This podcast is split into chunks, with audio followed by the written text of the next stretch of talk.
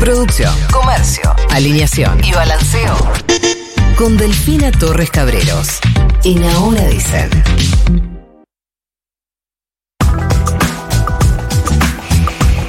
Delfi querida, ¿a dónde vamos? Bueno, vamos a hablar de presupuesto porque ayer el Frente de Todos logró emitir dictamen de comisión para que eh, el proyecto presentado por el ministro Sergio Massa se vote el martes próximo en el recinto de diputados.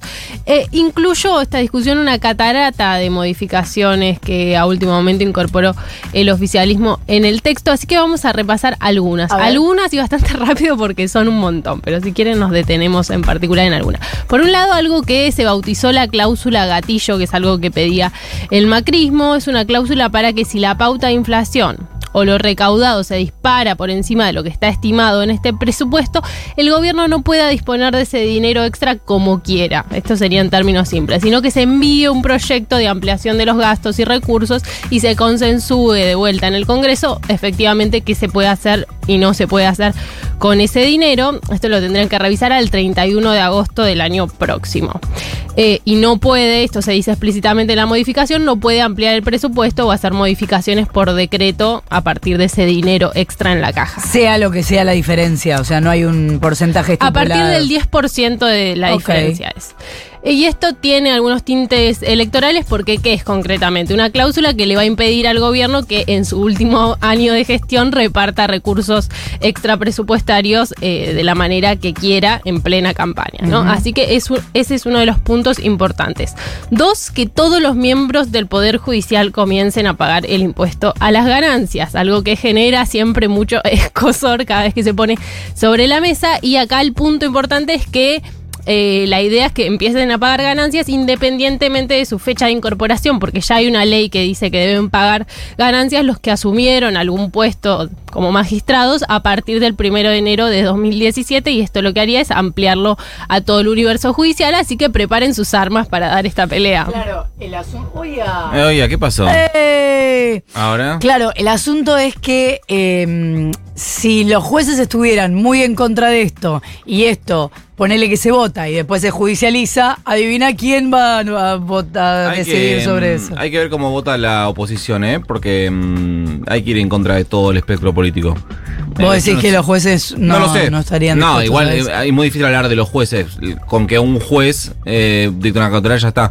Ahí el tema es la guita. Son eh, 238 mil millones de pesos los que se podrían recaudar el año que viene si efectivamente este artículo sale eh, votado. Es algo así como, depende con de qué dólar estés hablando, pero más o menos ponerle que a ojo son mil millones de dólares, una cosa así. Si el gobierno no sale a los cuatro vientos, no sé cómo se dice, para eh, decir que está proponiendo esto y exponer a todo el que diga que no, bueno, ya qué sé yo. Estás muy bajadora de línea hoy, muy No, bajadora, pero déjame joder. vamos que a los jueces vos, paguen ah. ganancias. Argumentar al Congreso, Flor, mira. Y aparte el gobierno lo viene diciendo desde el día uno que los jueces tienen que pagar ganancias. Por eso, pero que Arengue que lo está pidiendo para que exponga a los que dicen que no. Totalmente.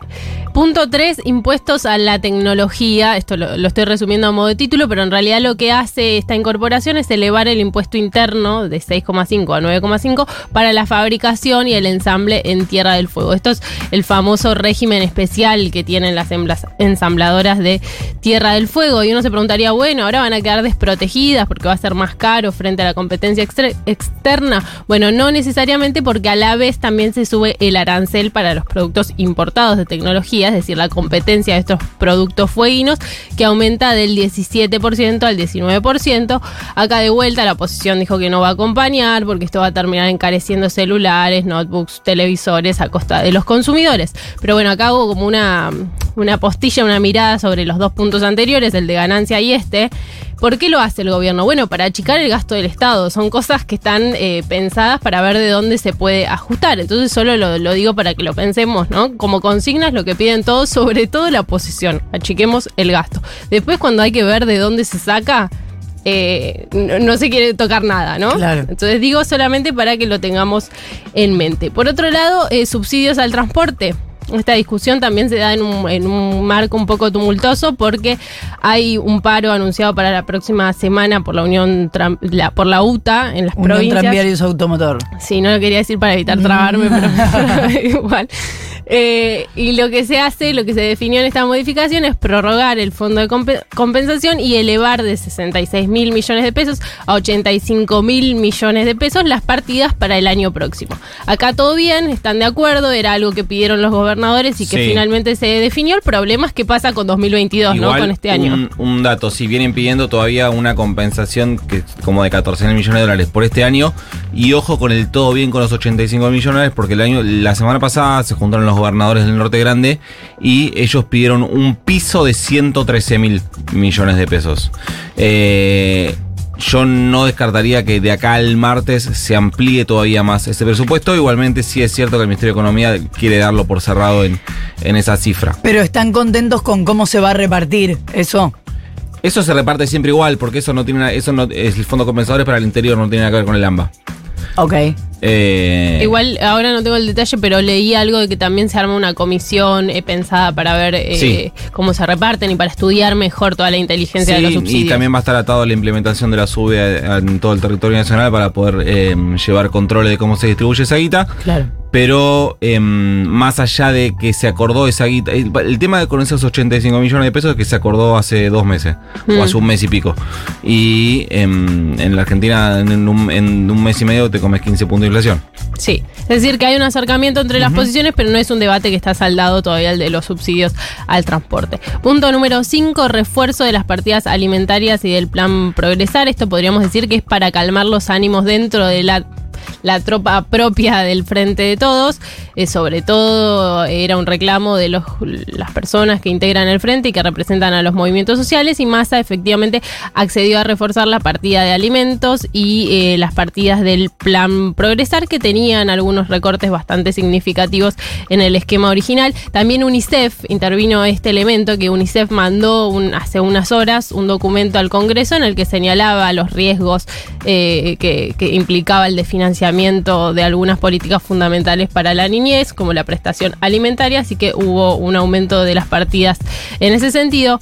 Punto 6, otra cosa que va a ser bastante polémica, algo que pidió eh, el diputado y también líder de la bancaria Sergio Palazzo, que es eh, que se cobre a las prepagas y obras sociales un 15% extra sobre el total de lo que recaudan de los trabajadores, a ver si entienden, que pagan una diferencia por tener esa cobertura. Es decir, cuando no es tu obra social y vos pagas un extra para tener una prepaga o para tener alguna obra social eh, especial, lo que dicen es que se recaude un 15% extra que vaya al Fondo Solidario de Redistribución de las Obras Sociales, que se utiliza para costear algunos tratamientos muy caros y Sí. complejos. Lo que pasa es que adivina quién va a pagar ese aumento. Bueno, no queda muy claro en la redacción quién lo paga.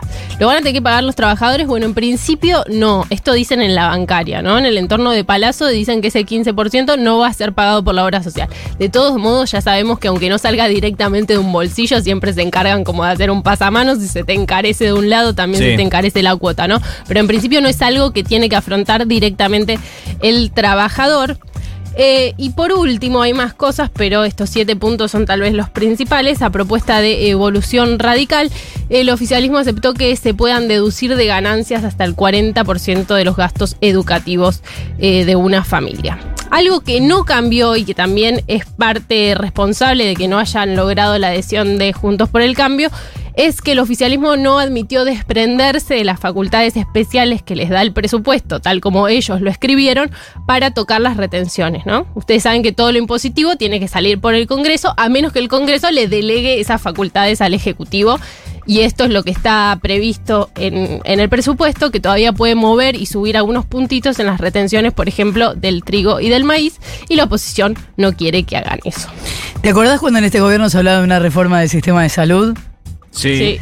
¿Te acordás cuando en este gobierno se hablaba de una reforma en eh, esto que hablaba Pérsico antes? De que, Qué bueno, que estás muy no, no, no, me hoy, acuerdo que me acuerdo de cosas Muy que trosca, la verdad. Dios mío, parece hace Llamala a tanto. Miriam Bregman que venga a conducir el programa. 11 40 66 000 para que el oyentismo hable de actividades que no negocia.